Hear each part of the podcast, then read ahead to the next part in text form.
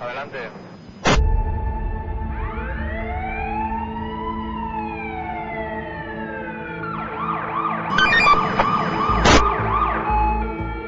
Preparando Policías. Una visión global de las fuerzas y cuerpos de seguridad, las oposiciones y la preparación. Recibido. Buenas a todos. Hoy estamos en un nuevo episodio de Preparando Policías. Hoy tengo el honor, el placer de que me han invitado a su casa María Isabel Llambés y Amparo Salom, dos magistradas muy especiales porque tienen un blog a mi juicio, bueno, eh, ya lo puedo afirmar, innovador totalmente aquí en el ámbito español, porque han dado a conocer una función como es la judicatura, la función judicial, y han abierto las puertas eh, de un sitio un poco cerrado, que creo que a veces es muy importante darle visibilidad a algo tan importante como es el Poder Judicial dentro de lo que es el funcionamiento social.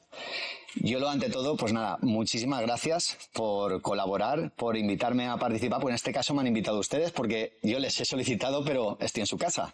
Y nada, pues nada, eh, bienvenidas. Gracias. Muy bienvenida aquí a la sala de vistas del Pues sí. de Villarreal. La verdad es que, bueno, es un honor porque además el escenario es espectacular. Es la primera vez que salgo de, de mi redil, de mi despacho, pero ha valido la pena. La verdad es que, pues, es un sitio. He venido en, en otras situaciones de- a nivel profesional, pero esta vez vengo para, con el fin, primero, ante todo, primero que quería empezar eh, preguntando, porque claro, ustedes ahora tienen un blog muy conocido, bueno, a través de cuentas de Instagram, de TikTok, que es Hacer Puñetas. Es un, un blog que se ha hecho muy conocido, que tiene una repercusión bastante importante.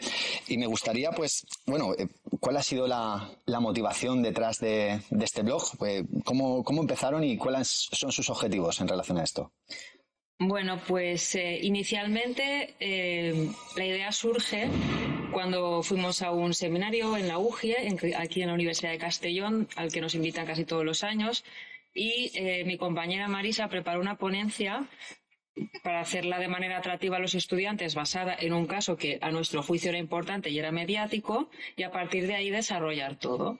Y empezó y ningún estudiante tenía ni Ni idea, ni idea Eso de lo que estábamos hablando. Yo soy estudiante de la UGI. Sí, pero es que ni idea. Y entonces la pobre mujer paró en seco y dijo, eh, pero bueno, ¿ustedes dónde se informan? Eh, las noticias jurídicas de actualidad, en fin. mm, Hay condenas. Ayer tuvimos la condena Dani Alves, por ejemplo, Sí. son cosas que se escuchan y todos callados. Y uno al dice, los juristas de Instagram. Ah. y nos quedamos Muertas. muertas. Ah. Y Marisa dice, dice, uno que es hijo de un juez. Y Marisa dice, a ver si es mi hijo. Porque no, yo No, no, no. me fío. Digo, a ver qué pasa en Instagram porque yo no tenía cuenta de Instagram. Y, y ahí empezó un mundo nuevo, ¿no? Por lo que veo. Y entonces, eh, hablando, le dije, ¿y por qué no somos nosotras los juristas de Instagram? Porque yo sí que es cierto que los juristas de Instagram, el que yo sí que veía algunos, no me parecían que ofrecían todos un contenido riguroso. Digo, por lo menos que la ciudadanía tenga un, un, un puntal ahí, algo donde pueda eh, obtener una información eh, Directa. ri- rigurosa Claro. eh, por nuestra parte. Entonces eh, surgió ahí la idea. Después ella eh, sugirió una tercera pata del taburete, que es Yajaira, que es una Muy abogada joven, experta en marketing legal, que es la que nos da el contrapunto. Ah, y de bien. ahí surge la idea. Pues bueno, yo estoy viendo que está teniendo mucho éxito. Ya les digo yo que están abriendo las puertas de, de- de un aspecto que no, que no es tan habitual, porque ya les digo yo que, que, bueno, que hay esa, esa distancia o ese desconocimiento, más que nada, porque es la cuestión jurídica, todo el, el ámbito es denso y, y para la sociedad pues hay que abrirle y hay que decirle, oiga, que esto es así, somos personas y que tenemos estos problemas.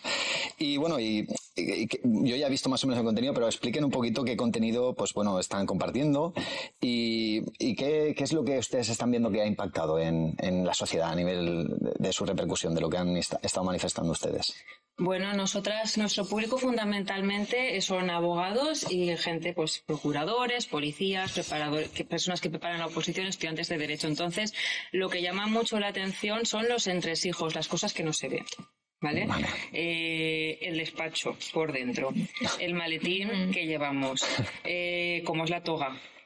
Cuáles son cómo son las partes de la un poco, toga. un poco más eh, salseo, ¿no? Sí, sí. Las cosas que se nos han hecho virales son de salseo, más que. Sí. Y luego también ofrecemos contenido jurídico muy riguroso, que eso sí que eh, los abogados lo agradecen mucho, Es eh, que cosas que se ven en el día a día a sala. Es que yo les digo una cosa que lo hemos comentado antes fuera de cámara, es que una cosa es lo viral y otra cosa es lo directo. Y yo estoy convencido que dentro de la viralidad que puedan tener cosas ustedes dentro del blog, hay otras cosas directas de conocimiento suyo específico que, vamos, están nutriendo a nivel brutal a, a profesionales, ya sea de una materia o de otra, porque es un enlace directo, porque yo luego les voy a hacer preguntas. Sí, no, En re- el contenido jurídico lo que sí que intentamos es que sea un derecho útil y práctico. Muy bien. Que no sean grandes tratados que aburran a la gente, sino que sea algo pues ameno y práctico, que sirva, que sea derecho útil. Muy bien, muy bien. Los tostones ya existen, Sí. entonces Bueno, algo diferente. Sí, es esa traducción. Yo, yo muchas veces tengo la dificultad con los alumnos, dentro de mi nivel, es que eh, intentar extrapolar el, el vocabulario normal al vocabulario jurídico y a veces es difícil, es difícil.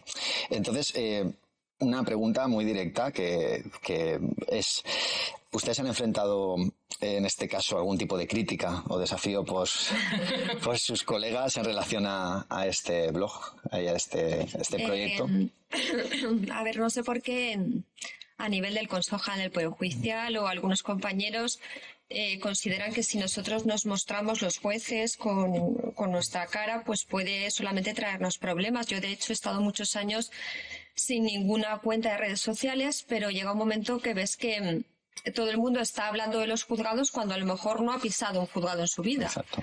Y aquí también a veces las cosas se hacen mejor de lo que aparenta afuera. Entonces también es una obligación pues comentar la falta de medios que tenemos. Hemos hecho algunos vídeos de, por ejemplo, cómo se transportan los expedientes en un carrito y no de forma telemática. Eh, contamos la realidad judicial y algunos compañeros que al principio lo veían con recelo o criticarnos, pues ahora son seguidores nuestros y les encanta. Pues Es que yo creo que, que, a ver, todo a nivel social, y esto es una- un comentario que les hago yo a ustedes, esto es una realidad que tenemos. Las redes sociales están aquí y se van a quedar. Entonces, yo creo que hay que integrarse, no hay que excluirse y apartarlos, porque al final lo que ustedes me han dicho, todo parte de, de un comentario de un alumno en el cual dice, yo me nutro de aquí. Si de aquí te nutres mal, mal vamos, ¿vale? Entonces hay que abrirlo y hay que, yo creo que ahí lo están haciendo ustedes, pero bueno, las críticas estarán ahí sí siempre y siempre que se haga algo diferente, siempre yo creo que las van. Sí. Pero bueno, eso es buena señal, eso es que se está haciendo las cosas bien. eso, eso yo, eso yo pienso eso.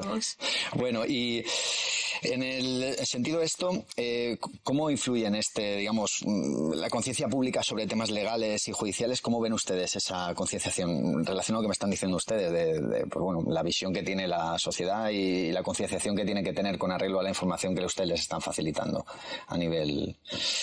No entiendo muy bien porque quiero contestarle exactamente a lo que me pregunta. Sí, Eh, bu- bueno, simplemente que, que este blog, si ustedes ven que está influyendo directamente en pues, cambiar un poco el eh, paradigma de yo Para la... responder a esa pregunta, le respondería con un mensaje de M que hemos recibido. Eso, pues muy bien. creo Muy que esta semana, que para mí resume todo, que es eh, alguien, un ciudadano normal, que tenía un juicio y no podía dormir porque estaba traumatizado con que no sabía, eh, tenía pesadillas con el sitio donde se iba a celebrar el juicio, quién le iba a juzgar, tal.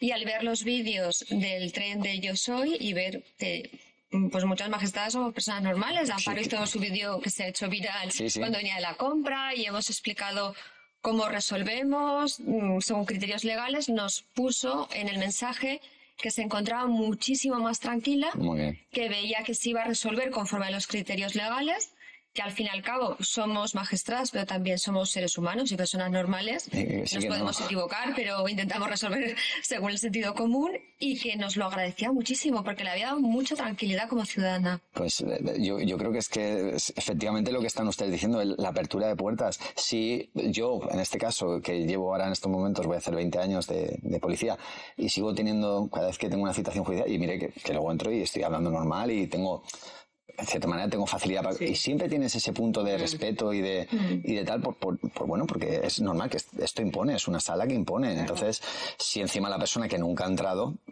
primer día, incluso para que el proceso judicial sea mm, correcto, creo que tiene que estar tranquila la persona. Sí. Entonces yo creo que están haciendo una labor ahí muy importante.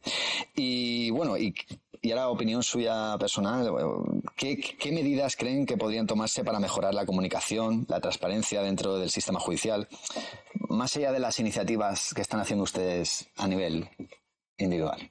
Hombre, por ejemplo, eh, hemos observado eh, un cambio en el Instagram del Consejo General del Poder Judicial. Deben de haber cambiado de community manager o algo así, porque ciertamente están haciendo unos reels y unas publicaciones muy, muy útiles, con un lenguaje muy llano, desdramatizando ¿eh? y desacralizando la institución que tiene que tener una autoridad, eso es eh, consustancial a la, a la, función jurisdiccional, tienes que tener una autoridad, pero están haciendo eh, vídeos con lo cual el medio me gusta, Instagram, y con un tono muy, muy muy ameno y muy del día a día. El último que han hecho son expresiones que puedes oír en sala, con la venia, eh, visto para sentencia, a definitivas, distinción de robo y hurto.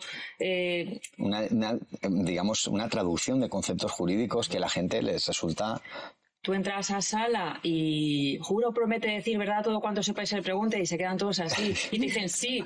Y, dice, dice, pero juro, promete que sí, que no. Que usted me diga. Exactamente. Claro. Entonces, por ejemplo, esas iniciativas yo creo que está muy bien y además de parte de quién es, que es el consejo, que es quien realmente tiene que hacer este tipo de función. mire, yo a nivel profesional he observado la cuenta de la Policía Nacional de Instagram eh, hace unos años eh, pegó una evolución. Ahora está muy bien. Brutal, mm. brutal, pero bueno, creo que tiene millones de seguidores. Y es efectivamente esa difusión, esa imagen, lo que hacen bien explica. Es hay que introducirse en el mundo, es lo que nos ha tocado vivir y es, y es la nueva.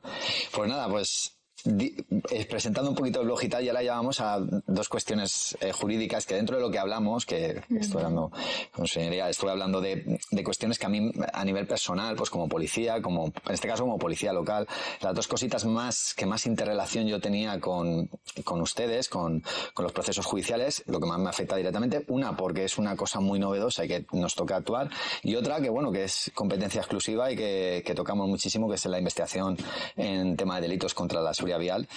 Y bueno, pues yo la primera, la primera pregunta que les quiero hacer es eh, ¿qué observan ustedes que son eh, los principales desafíos que nos enfrentamos los policías locales para recapilar pruebas para un accidente de tráfico con heridos? ¿Qué, qué observan ustedes en las investigaciones? A ver, lo que yo siempre he dicho es que los atestados para lo que luego va a ser el juzgado de instrucción, el juzgado de guardia, es la materia prima y son los que ustedes actúan en primer lugar y practican las primeras diligencias.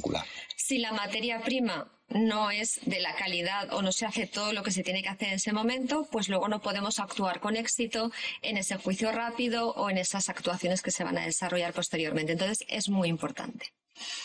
Sobre las diligencias policiales que se tienen que practicar en materia de seguridad vial, pues bueno, ustedes las saben mejor que yo, no les voy a decir lo que tienen que hacer, pero yo recalcaría algunas cosas, sobre todo en aquellos eh, casos especialmente graves, en los que el conductor se da la fuga o existe a lo mejor fallecimiento de personas.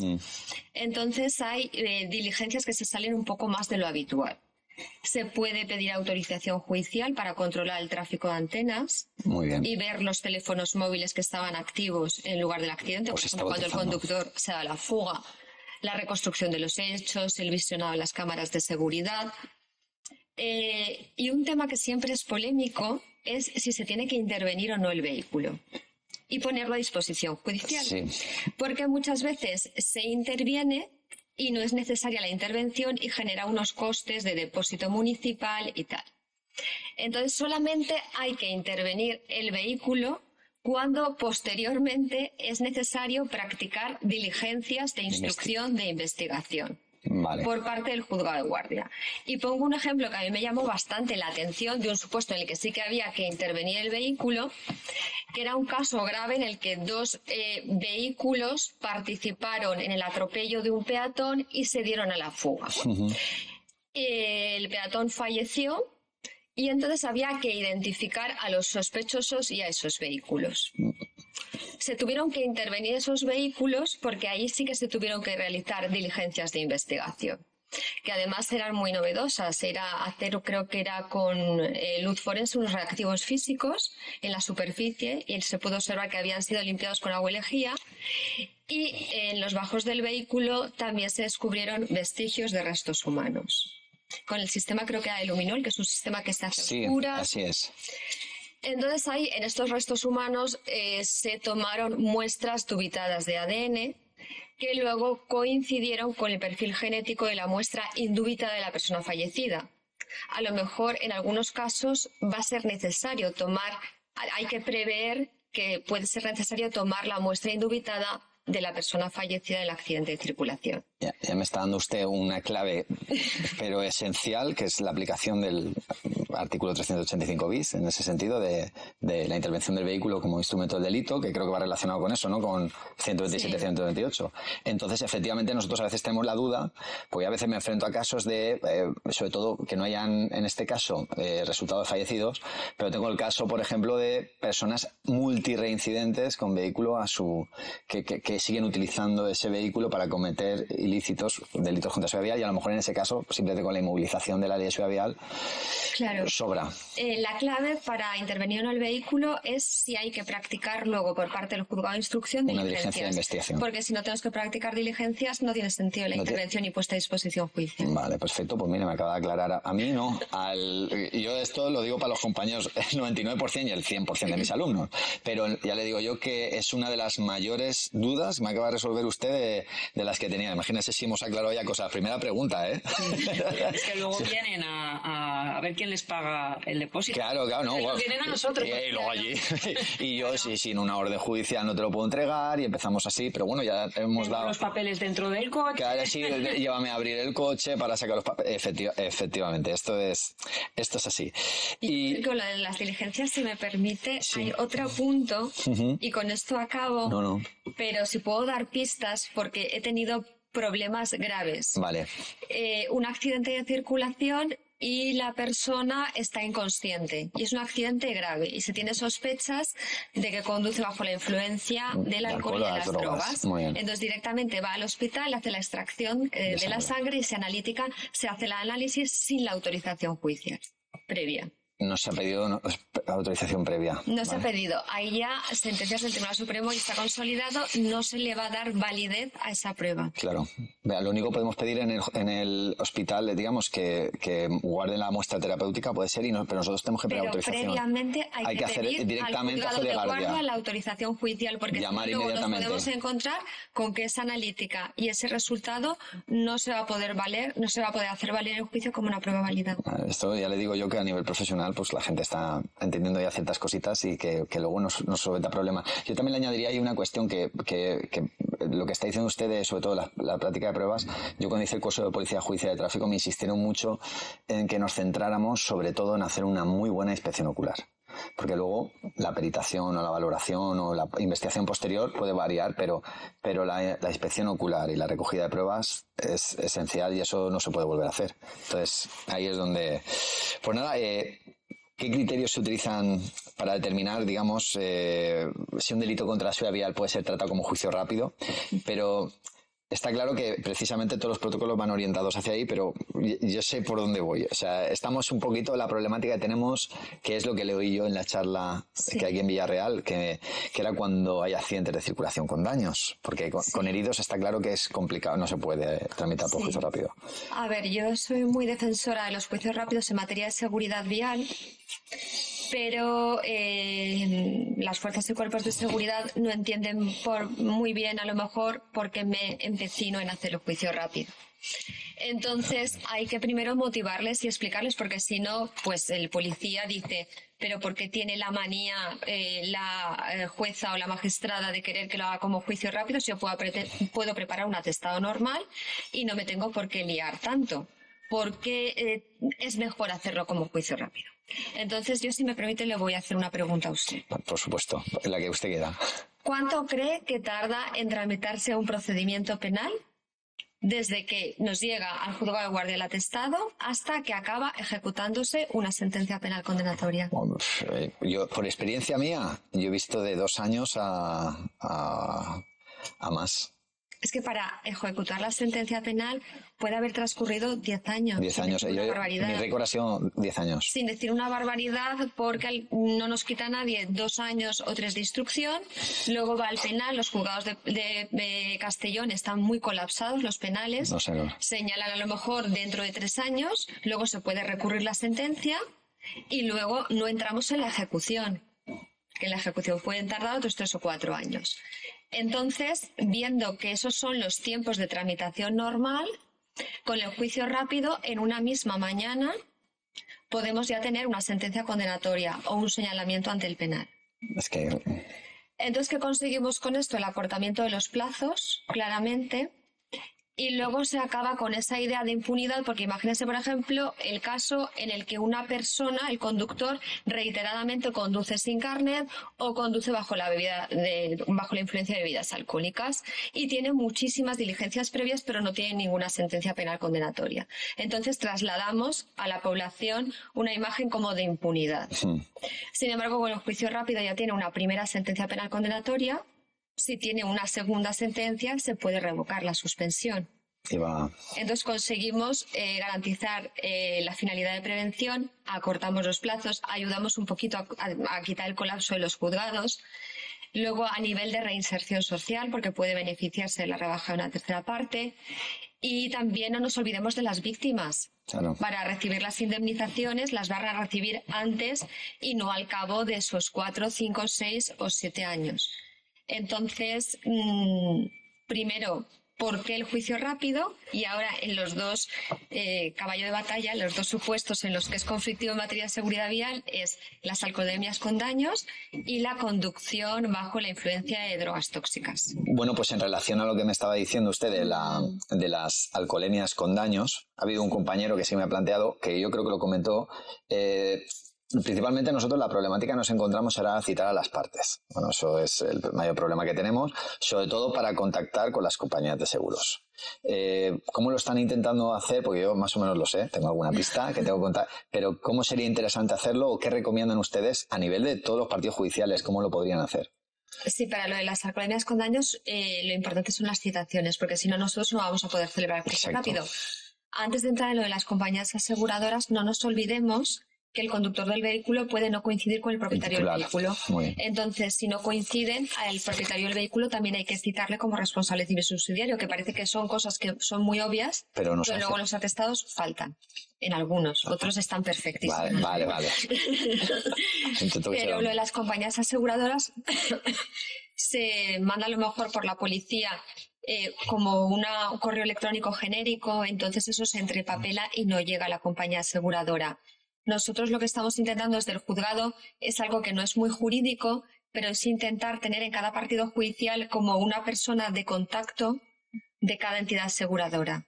Va, eso es- Entonces, remitirnos a esa persona que puede ser un procurador, un letrado, e intentarlo de esa forma. Pero es una forma un poco casera porque salga todo adelante, como Sí, hacemos en Vale, yo lo que me he encontrado en mi, mi problemática a la hora de, de actuar durante los años es efectivamente que las compañías no tienen ningún fax, ni tienen hoy en día ya ningún contacto directo y aunque lo envíes a donde pone, eso no llega a ningún lado. Entonces sí que es verdad que es muy importante a lo mejor es configurar ese protocolo de enviarlo aquí. Eso que para mí yo creo que con el fin de que eso saliera, a, digamos, a la luz y que podría hacerse es contactar con las partes y en este caso la más problemática es, es compañía, compañía de seguros, pero luego puede ser un vehículo a lo mejor de renting, no puede ser un vehículo que es más complicado. Eso sí que ya tenemos una problemática por la titularidad. Pero bueno, siempre se pueden buscar vías. Hoy en día, lo que estamos hablando, del área digital, siempre tiene que haber vías de contacto. Porque, bueno, yo sé que el proceso judicial de digitalización está más complicado, pero yo supongo que algún día algún día puede llegar, que eso no es decisionada, pero ustedes, eso aparte de lo que estamos hablando, ¿ustedes creen que eso puede llegar, la digitalización de... Ay. Pregunto yo, o he tocado, he tocado... No, a ver, eh, hay primero, es que todo mal, todo mal, Sí. porque las competencias en medios materiales están en algunas comunidades autónomas están delegadas a la comunidad autónoma y en otras pertenece al Ministerio de Justicia. Por tanto, eh, el programa informático que hace el expediente digital en Valencia es uno, en Cataluña es otro, vale, en sí. Aragón es otro, en Canarias es otro. Como sanidad, es igual que sanidad. Y así sucesivamente. Entonces, eh, en el caso de la Comunidad Valenciana, que es de lo que podemos hablar, tenemos el Cicerone, que es programa de tramitación también permite la notificación. Y luego tenemos el visor Horus, que es solo para ver, visor. Ah. algunas cosas están en Cicerone, otras eh, y no están en Horus, y al revés, y algunas están en papel. Entonces, eh, tiene que haber una inversión muy fuerte para que ese expediente digital pueda ser una realidad pues y no hablemos de interactuar, eh, de que tú puedas inhibirte a, yo que sé, a Logroño y que eso pueda hacerse telemáticamente. Yo, yo tengo la experiencia a nivel de sanidad, mi familia trabaja mucho en sanidad y yo sé que tengo constancia de que en cada eh, municipio incluso, o sea, cada uno trabaja con un programa informático, o sea, compartición de expedientes, o sea... Es increíble. Que tú no puedas poner el DNI de una persona y ver lo que tienen en los juzgados de España es muy fuerte. A nivel policial. Tenemos el SIDAG y todo eso, pero... En el caso que seguimos igual de que puede venir una persona con una... Tú tienes la orden de busca y captura, bueno, una detención, y en el juzgado al lado está como detenido y no salta ninguna alarma. No salta ninguna alarma. No salta ninguna alarma. Pues esto es lo que es... manual todo, si quieres a pedal, que digo yo. Pues sí, efectivamente, pues estas cosas hay que darles, es que esto se tiene que solucionar. Y luego, claro, pasan las cosas y nos llevamos las manos a la cabeza y por eso nosotras hacemos también esta labor de difusión, para que se sepa, porque luego cuando nos atacan nadie nos defiende. Mm. Ah, ¿cómo ha podido pasar esto? Pues mira, pasa esto por esta razón. Sí, es que... Porque no hay una base... Es que si no, parece que tengas que tener un exceso de celo para, para buscar datos y, y comentar y, bueno, pues eso yo no lo sabía tampoco. Pues... Yo me pensaba que estaba todo... No, ay, qué gracioso. Eh, estamos en el mismo, pues entonces estamos en el mismo ámbito que el policial. Si nosotros siempre tenemos que consultar y muchas veces tenemos que llamar a un, cuerpo, luego tenemos que llamar al otro, a lo mejor si no comparten datos, sé que ellos no comparten con otras comunidades autónomas, al final es... El SIRAG sí que está bien, pero tienes que entrar porque tienes las anotaciones apudactas, los alejamientos eh, y luego está el de antecedentes penales, pero no tienes, eh, no, es que tiene unas previas abiertas en 27 previas abiertas en todo el territorio nacional en distintos sitios. No puedes saberlo. Solo puedes saberlo en tu partido. Pues en tu partido, ni en tu provincia. Pues vaya, pues vaya tela. Pues, pues bueno, pues estas cosas hay que darle difusión porque esto, yo creo que lo primero es reconocer que hay fallos para, para resolverlos. Si no se reconocen que hay fallos, nunca se resuelven. No hay medios, no hay medios adecuados. Pero luego que lo solucione o corregule los problemas alguien que haya pisado un juzgado. Mm. Que porque si no hacen normas personas que no han estado nunca en un juzgado, entonces, mm, pues claro. ese caballo de batalla de, creo que todo, creo que hay que extrapolar un poco la profesionalidad en el campo y oír un poco ese feedback de las personas que están ahí. Yo creo que para, para legislar y para regular, creo yo. Mm. Pues bueno, pues en relación a esto, yo como, como estoy ahí, a mí me está resolviendo, yo estoy preguntando qué tengo que preguntar para resolver ese feedback que tengo que tener ahí en la, en la calle. Eh, ¿Qué recursos o qué capacitación adicional eh, recomendarían para mejorar la colaboración entre policías locales y juzgados de instrucción en estos casos que estábamos hablando de investigación de delitos contra la seguridad vial? A ver, eh, a mí a nivel de capacitación no se me ocurre nada extra, pero lo que sí que es cierto es que la falta de comunicación eh, es, es brutal. Es lo que entorpece más. Entonces, que haya una comunicación entre policía local, juez de guardia, eh, juzgado de guardia, fiscalía. Como propuesta, pues estaría bien hacer comisiones eh, entre, con interlocutores válidos para poner em, válidos y comprometidos, porque hay veces que, luego no lo trasladan a los demás, pero poner en común los problemas y cómo solucionarlos. Eh, yo recuerdo, Marisa, eh, tuvimos un problema una vez con un cuerpo policial, no voy a decir cuál, y, le decíamos, llámenos, cuando tengan un problema, llámenos. No, no, la orden es no llamar al juez, no molestar al juez. Bueno, pues si tenemos un móvil de guardia para precisamente para esto. Entonces, para mí la comunicación es... Y cuando estamos actuando en determinados casos, estamos de policía judicial. O sea que tenemos que... Si hay alguna duda, es mejor llamar y preguntar. Pues... presentar el atestado. Yo en ese sentido, las pocas veces que tal, a mí me han atendido de maravilla y tengo que reconocer que sí que es verdad que, que yo, de la manera que soy, pues yo creo que con educación se va a todos lados y se llama y, y yo creo que lo que ha dicho usted al principio, que somos personas y, y, esa interrelación tiene que existir a nivel profesional. Creo que yo dentro del campo sí que veo mucho respeto por parte de los compañeros, demasiado, O sea, separación que no tiene que ver. O sea, el respeto se puede seguir teniendo, pero esa separación absoluta entre un estamento y otro, como si fuera esto la Edad Media, ¿no? O sea, yo tengo que tener el respeto absoluto hacia una autoridad, en este caso hacia, un, hacia la judicatura, pero tengo que tener esa comunicación, porque es que si no, yo es como cuando tengo mi grupo trabajando y los compañeros, que yo soy el jefe de servicio, no me pudieran decir nada. Tener un interlocutor al que preguntar y hacer eh, juntas eh, mensuales o trimestrales con estas cosas. Me, parece bien, yo creo que los partidos judiciales tenía que haber eh, unas, digamos, unas, igual que hay unas juntas locales de seguridad, yo que tener unas, una obligación por parte de las jefaturas de hacer una interrelación y, crear unos campos de comunicación para esos, para esos protocolos. Y, bueno, y, cómo afecta la eficiencia en la instrucción? Eh, eh, digamos, eh, me lo ha contestado antes, pero, pero directamente esa eficiencia de la instrucción de diligencias entiendo que si nosotros hacemos la tramitación de juicios rápidos, nosotros les estamos ayudando mucho, ¿no? Para la eficiencia. Yo creo que eso no quiero reiterar. No, pero reitérese, no pasa nada. Eso entonces mm, yo lo he explicado, es la materia prima. Si el atestado falla algo, luego el juicio no se va a poder celebrar con éxito.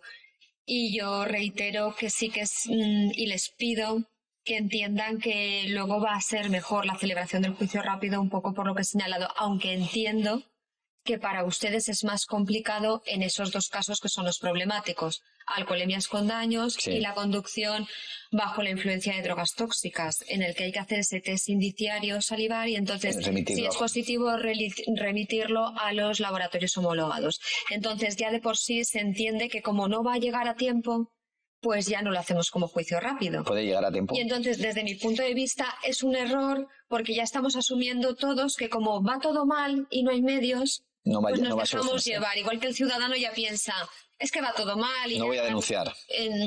entonces, creo que hay que remitirlo y hay que ponerles cuando se remita al laboratorio que tenemos esta fecha para celebración del juicio y que esté el resultado para esa fecha de celebración del juicio. Y que sea el laboratorio el que asuma la responsabilidad y luego diga, no tengo medios materiales para remitir el análisis en la fecha de celebración del juicio. Pero vamos a intentarlo, ¿no? Pero vamos a intentarlo. Vale, a lo mejor así se establecen los mecanismos para que el laboratorio lo haga. O por lo menos que se vea que es que no hay medios materiales para analizarlo. Y a lo mejor cambia algo aquí. Claro. Pues Exacto, si no, como dice el dicho que decimos nosotros, si no está por escrito, no parece que no haya pasado. Vale, pues el último bloque de, la, de la, entrevista y del podcast va orientado a una cosa de actualidad que estamos viendo que, bueno, que de cierta manera les quería preguntar a ustedes, que era en el ámbito de, pues bueno, la usurpación de viviendas, lo conocidos como ocupas, yo he intentado también explicar un poquito la diferencia entre allanamiento de morada, usurpación, etcétera, pero claro, no es lo mismo que dentro de la judicatura pues puedan hacer, en este caso, el, explicarlo, ¿no? Entonces, eh, expliquen, por favor, qué, son las diferencias legales entre la usurpación y el allanamiento de morada. Bueno, voy a empezar y terminas tú. Eh, a ver, la diferencia fundamental es el bien jurídico protegido. En el caso del allanamiento, además es que los artículos están en, títulos diferentes. Uno está en delitos contra el patrimonio, que es la usurpación, y el otro contra la intimidad, la propia imagen y la inviolabilidad del domicilio, que es el allanamiento de morada. Por lo tanto, la finalidad que tiene ese artículo de proteger ese bien jurídico es diferente. En el caso de la usurpación o la ocupación con K que decimos es el, patrimonio y en el allanamiento de morada es pues la inviolabilidad de la privacidad de tu propia casa. ¿De acuerdo? Eh, por otro lado, en el caso de la, en el allanamiento se comete el delito únicamente entrando o manteniéndote cuando el morador de la vivienda te ha dicho que te vayas. Y en el caso de la ocupación eh, tiene que tener, dice la jurisprudencia, para que la conducta sea típica, una cierta vocación de estabilidad, de quedarte, aunque sea una cosa muy primitiva y muy rudimentaria, de quedarte a vivir allí. Y por otro lado, quiero decir que tampoco eh, estos requisitos que estoy diciendo son de manera automática porque muchas veces la casuística hay que ver el caso concreto y son cosas mucho de matices. Vamos a ver, un grupo, eh, un hornillo ahí es vocación de permanencia o es entre para hacer un irme Dejar de dormir tres días en una habitación. Exacto, son cosas muy casuísticas que tampoco eh, hay que dejarlo luego al, criterio del juez instructor o el fiscal en su caso de calificar la conducta. Nada, yo simplemente añadir por si a efectos prácticos puede ayudar y también hay gente a lo mejor que lo está escuchando y no es jurista.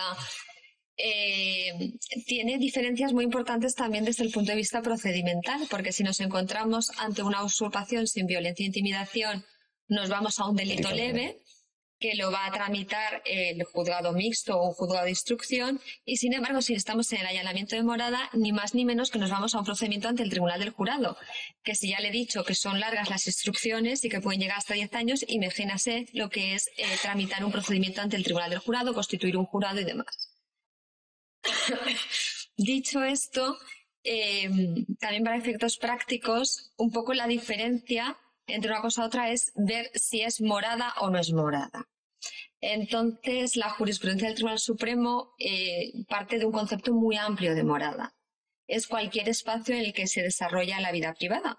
Incluso ha resuelto que es morada una tienda de campaña, una habitación de un hotel, es morada. Entonces, aquí en el juzgado, por ejemplo, eh, se plantea si las segundas residencias son morada. Pues sí, las segundas residencias son moradas porque el morador, aunque solamente vaya un día al año, en cualquier momento puede acudir a ese lugar. Es que esta parte hay que resaltarla mucho porque uno de los mayores miedos que hay socialmente mm. es a que te ocupen tu apartamento. Y hay que dejar claro que es morada y por lo tanto saneamiento y luego actuación policial es totalmente diferente. Es que es una percepción social muy creada por las empresas de alarmas y de seguridad. Cuidado. Sí, sí, sí, así es. O sea, hay un negocio detrás. Eso sí que es una alarma social de verdad. Sí, pero bueno, por dejar un concepto, si puedo aclarar, eh, la segunda residencia es morada. Por, por, decir cosas, porque si al final, eh, aquí en este ámbito, yo, lo aprendí aquí lo del maset. Eh, el, ah, una casa que tienes a lo mejor algo, lo mínimo es morada. Vale, exacto. ¿Vale? Si tiene una cama y lo mínimo para poder allí desarrollar Donde desarrollas tu vida privada, íntima Entonces, si ocupan el MASET, estaríamos ante un delito de allanamiento de morada del, del 202. Pues en, en, este, caso, claro, una vez visto esto, pues bueno, hay una problemática que también se traslada, que los propietarios, depende de una vía u otra, ya le he dicho yo que la actuación policial, ustedes ya lo saben, es totalmente diferente en un caso y en otro. Entonces, ¿qué, qué, qué vías tienen los propietarios para actuar en este caso? ¿Cómo tienen que proceder? En el caso de, por ejemplo, en el caso de una usurpación, una propiedad que tengan, por ejemplo, heredada, que la tengan parada, que no y que se la han ocupado. ¿Qué, tienen que realizar? Vale, pues voy a empezar yo y luego mi compañera vale, perfecto. complementa. Eh, a ver, yo creo que el propietario, muchos vemos que tienen em, la idea equivocada de que van, denuncian y se olvidan del asunto. Esto no. Son procedimientos muy complejos en los que les va a costar mucho recuperar la posesión y el desalojo. Entonces, lo recomendamos siempre en nuestra cuenta buscar una asistencia letrada especializada. Vale. ¿Vale? No denunciar y olvidarnos, buscar una asistencia letrada especializada. Si no tienen recursos económicos, pues buscar un abogado oficio, que son también buenísimos. Eh, lo que puedo hacer es ir por la vía penal. Imagínense que estamos en el caso de la usurpación de bien inmueble sin violencia e intimidación es un delito leve. Interpone la denuncia. Aquí, además, la ley nos exige que el denunciado venga con abogado y procurador y si no, se le designa de oficio. Entonces, complica todavía más el procedimiento. Y normalmente, eh, como tienen esta asistencia letrada, el denunciado, nos estamos viendo eh, en la práctica que sistemáticamente recurren la sentencia que se haya dictado en el delito leve. Entonces nos vamos a ir a un recurso que se va a resolver por parte de la audiencia provincial. Entonces esto va a dilatar el procedimiento. Y luego es más, aunque tengamos ya la sentencia penal condenatoria de la usurpación de bien inmueble, a la hora de llevar a cabo el desalojo, como responsabilidad civil derivada de la infracción penal, porque lo hemos acordado en la sentencia penal condenatoria, se puede alegar por parte del condenado que existe una situación de especial vulnerabilidad. Eso es lo que pasó durante la pandemia. ¿Vale? Ahí se han ido encadenando reales decretos que incluso en el caso de los ocupas, si existe la situación de especial vulnerabilidad que está determinada por los informes de servicios sociales y luego una resolución judicial, se va a paralizar el desalojo. Y ahora el plazo está hasta diciembre del 2024. Vaya. ¿Vale? Entonces tenemos esa situación legal. No quiere decir que se van a paralizar todos los desalojos, solamente en los que se determine la especial vulnerabilidad. Yo he visto casos, eh, en este caso por, incluso por servicios sociales del ayuntamiento, participar en esa situación de vulnerabilidad y las personas, pues bueno, eh, tuve un caso cercano en, Valencia de un amigo que el, padre casi termina enfermo por, por, por el tema este, porque no lo entendía. O sea, no lo entendía porque encima como están enganchados a la luz, al agua, encima, pero bueno, tenían esa declarada esa situación especial de vulnerabilidad y la gente tiene que saber que hasta que no finalice esa moratoria que ha dicho usted hasta diciembre de 2024, ha dicho, ¿no? Pero son reales decretos que se van Que se van prorrogando. Entonces no sabemos en diciembre del 2024 si, si se dictará un nuevo real decreto que establecerá otra prórroga o no. Estamos a expensas de lo Es que una el decisión política, un real decreto. del legislador. Mm. del legislador. Y eso es la vía penal. Luego puedo utilizar la vía civil, un desahucio por precario o un procedimiento que se estableció como sumario en el 2018, pero yo he visto que apenas tiene aplicación práctica y no se utiliza. Pero también en la vía civil se puede alegar la especial vulnerabilidad, se abriría el incidente y habría que determinar y podría paralizar el desalojo.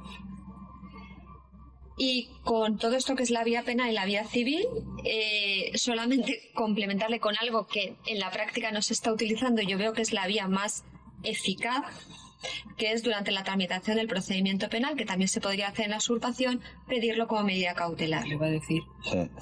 Pedirlo como medida cautelar el desalojo. Y eso, fu- o sea, digamos, No se está pidiendo, porque como normalmente las denuncias creen que se pone una denuncia y se olvida, se olvidan. tendrías que tener un abogado especializado que te justifique Vale. la petición de la medida cautelar y en base al artículo 13 de la ley de enjuiciamiento criminal poder decretar la medida cautelar. Aquí sí que hay una instrucción de la Fiscalía del 2020 Sí, que establece un poco los criterios para que los fiscales o informen o pidan la medida cautelar Muy bien. que según el uso que se le iba a dar a esa vivienda y también la existencia o no de especial vulnerabilidad de estas personas que están ocupando la que habrá que vivienda. hacer una valoración en, e- en ese caso por un informe. Vale, pues por lo menos, pues sí que ha Es que le- ya le digo yo que hay mucho desconocimiento en la materia Sí, sí. y sobre todo en la situación legal, porque así no parece Sí. que haya eh, eh, inacción, o sea, que no, que no se haga y sí que se hace, lo que pasa es que la realidad es así, eh, conforme está. Y la diferenciación sobre todo en los dos conceptos que ustedes han marcado, que es lo que a la gente les cuesta más en este caso entender. Y, y bueno, esto ya es un poquito, pero a nivel, ¿ustedes qué opinan en su experiencia profesional? ¿Qué, qué recomendaciones darían eh, para evitar, eh, digamos, eh, conflictos durante el desalojo de la vivienda eh, ocupada ilegalmente? O sea que, ¿Quieres decir algo? Es para la comisión, ¿no? Eh, a ver, la ejecución y el desalojo es una competencia de ejecución del procedimiento que es competencia del letrado de la Administración de Justicia.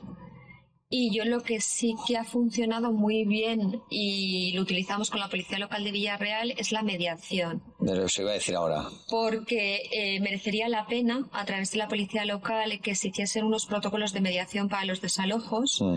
porque tienen un, un instrumento muy bueno en sus manos, que es la posibilidad de combinarse con los servicios sociales del ayuntamiento. Entonces, a lo mejor facilitarles una al- alternativa habitacional Sí, a los ocupantes, no hacerlo tan dramático y coordinarse con servicios sociales. ahí, ahí les voy a hacer un inciso porque yo, cuando hice el máster en, en la UGI de Sistema de Justicia Penal, orienté mi trabajo final al papel de la policía local en la justicia restaurativa, en, en la mediación penal en este caso, o mediación judicial, ya no solo la mediación previa. Y, esta pregunta yo se la hago a ustedes porque yo creo que viendo las, los casos de éxito un poquito que están habiendo en tema de mediación, y ¿no creen ustedes que eso se podría implementar en determinadas cuestiones para, para intentar Y tanto. Sí, no, yo es que estuve haciendo estudios a nivel europeo y tal, viendo un poquito de referencia, yo, algo a decir, un abogado por mi profesión, en cierta manera la mayoría de policías locales que conozco tenemos todos grados universitarios, hemos hecho másters, una formación universitaria eh, genial, eh, entre comillas, mucha profesionalización, y luego creo que podríamos colaborar en lo que no otras fuerzas de cuerpo de seguridad pues tienen otras competencias de investigación, y aquí podríamos solventar ese creo que se podrían dar herramientas para trabajar eh, eh, de- co- codo con codo, como me han dicho ustedes, con intercomunicación y en esa mediación, sobre todo para solventar problemas al ciudadano, que es lo que lo que estamos, entre comillas. Pues bueno, pues yo con esto eh, creo que doy por finalizada la, el podcast, la entrevista. La verdad es que es- estoy súper agradecido a que me hayan abierto las puertas. A nivel profesional, ya les digo yo que es una, una clase magistral. Para mí me la, voy a, me la voy a guardar porque a mí me han aclarado bastantes conceptos que tengo claros y yo pertenezco a este partido judicial, o sea que me viene muy bien. Y nada, pues eh, darle las gracias y, Gracias a usted. Y nada, y que. gracias. Y nada, y desearles la mayor suerte posible con la iniciativa que están haciendo, que yo personalmente se la agradezco porque me da visión y cercanía a, la judicatura, que al final es lo que, lo que se trata. ¿Vale? Pues nada, muchas gracias. Y nada, yo me despido de, de este episodio. Y como siempre digo, aquí estaremos y aquí seguiremos preparando policías. Hasta la próxima. Si quieres seguir disfrutando de este contenido, no olvides suscribirte en Spotify o en tu plataforma de podcast favorita. También recordarte que nos puedes encontrar en YouTube en el canal Preopol Preparando Policías, en el que encontrarás también material e información en referencia a las fuerzas y cuerpos de seguridad y las oposiciones. También nos podrás encontrar en nuestra web de preparación de opositores preopol.es.